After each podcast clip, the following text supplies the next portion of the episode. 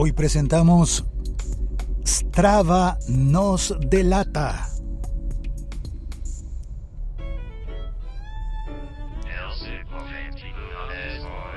Hola, soy Félix, arroba locutor co en todas las redes sociales y este programa se llama El siglo XXI es hoy.com. El siglo XXI es hoy.com. Strava nos delata. No sé si estás al tanto de lo que significa Strava, pues es el nombre de una aplicación que utilizan muchas personas para monitorear su desempeño para andar en bicicleta, para trotar, hacer running y otro tipo de deportes. Claro, no es la única de las aplicaciones, pero rápidamente se convirtió en la preferida de muchas personas. Yo creo que por dos razones. Una, que es gratis. Y otra, pues que, que te permite tener el seguimiento de todo tu desempeño deportivo y al mismo tiempo eh, compartirlo en redes sociales. Yo debo confesar que he tenido Strava y la he desinstalado varias veces. Como terminé desinstalando dos aplicaciones más que había comprado, aplicaciones de pago que me habían costado un dinero y que terminé desinstalando pues las desinstalé y finalmente no me quedé tampoco con Strava. ¿Por qué fue que yo no me quedé con Strava? Porque básicamente pasaba una cosa que yo tenía miedo, susto. No es que sea mucho, no es que me esté muriendo del miedo, no soy tan gallina, pero yo sí quería como conservar la privacidad.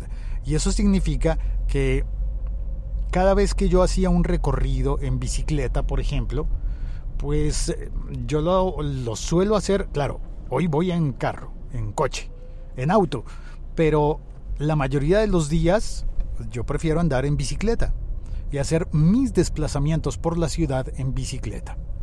¿Qué significa eso? Bueno, pues que durante mucho tiempo he trabajado en un lugar público y que la gente sabe dónde puede encontrarme, pero mi casa no mi casa es un lugar privado al que yo invito a las personas que quiero invitar, a las personas que les doy mi dirección y con la dirección pues las personas pueden llegar y hacerme visita, venir a verme, los puedo invitar a tomar unas onces, pero yo debo tener el, la potestad de elegir a quién sí invito a mi casa y a quién no. A quién le doy la dirección de mi casa y a quién no. Incluso no sé, quizás algunas personas dirán, ah, pero este es medio paranoico. Pero pues no sobra la, discreción. No es tanto seguridad, sino yo lo considero más discreción. Y dentro de la discreción digo que, por ejemplo, aplicaciones como Waze o Uber o Cabify, yo no les digo cuál es mi casa.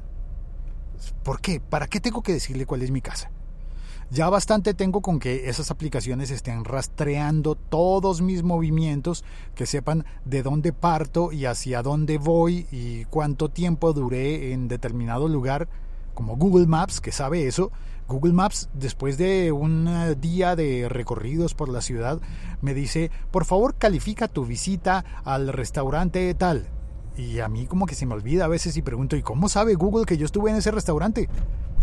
pues porque tengo Google Maps y porque Google Maps sabe dónde estoy, dónde está mi teléfono en todos los momentos de la vida y de la historia. Bueno, pues Strava también sabe dónde estás mientras tienes la aplicación encendida.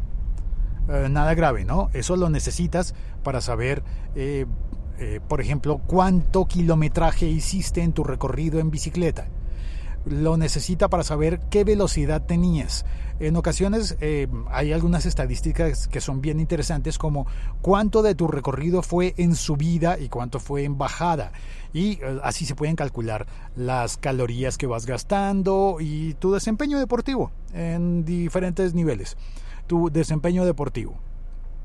Y bueno, pues calificas así tu desempeño deportivo, pero el problema es que con, con Strava también también lo compartes.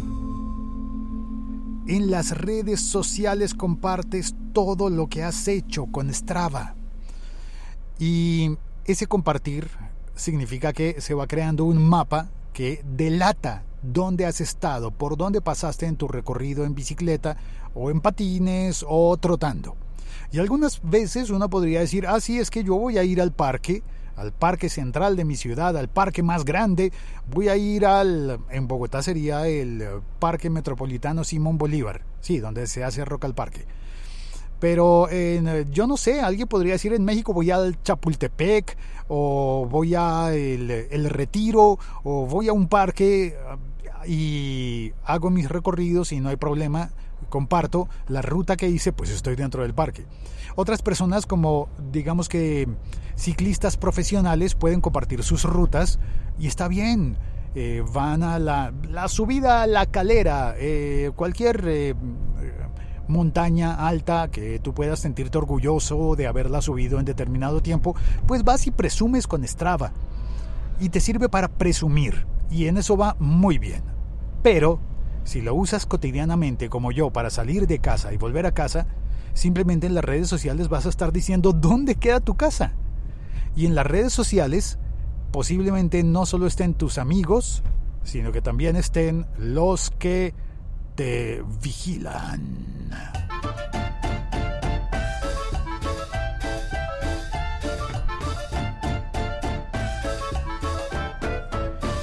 Bueno, el caso es que los que te vigilan eh, se descubrió hace poco tiempo y fue noticia importante que en un mapa de calor publicado por Strava no, se, mostraba todos los, los movimientos y toda la actividad física de los usuarios de Strava en el mundo. ¿Y sabes qué es lo peligroso? Bueno, lo que descubrieron, tal vez ya hayas oído la noticia, que los soldados norteamericanos utilizan Strava y los soldados norteamericanos en Irak eh, aparecen en el mapa.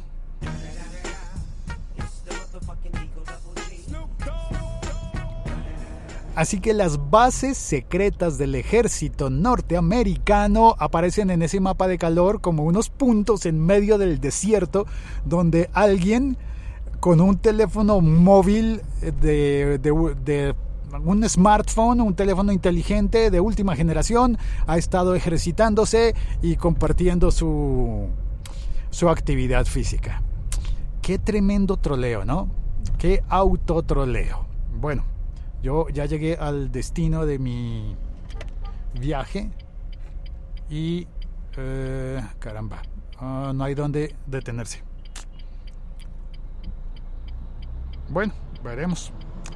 He terminado este episodio podcast del siglo XXI de Soy. Yo soy Félix, arroba locutor co. Por favor, recomiéndame, recomienda este, este podcast a todas las personas que consideren, que consideres que lo podrían disfrutar. Este podcast forma parte de la liga.fm.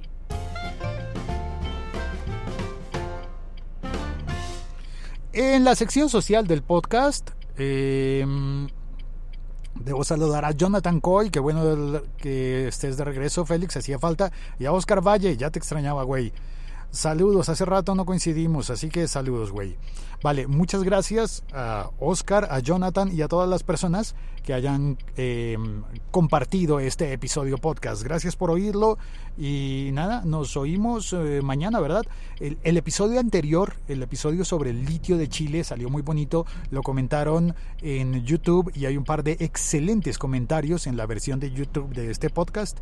Quiero agradecerle a las personas que, hicieron sus comentarios y mm, en este momento eh, no recuerdo los nombres, en especial porque uno de esos nombres es un seudónimo. Pero gracias por comentarlo en YouTube y, eh, y bueno, y quedó cortado. Así que hoy estoy un poco liado con el tránsito, enredado, así que mejor mañana te cuento todo lo que tiene que ver con el Patreon. Y no es más. Chao, cuelgo.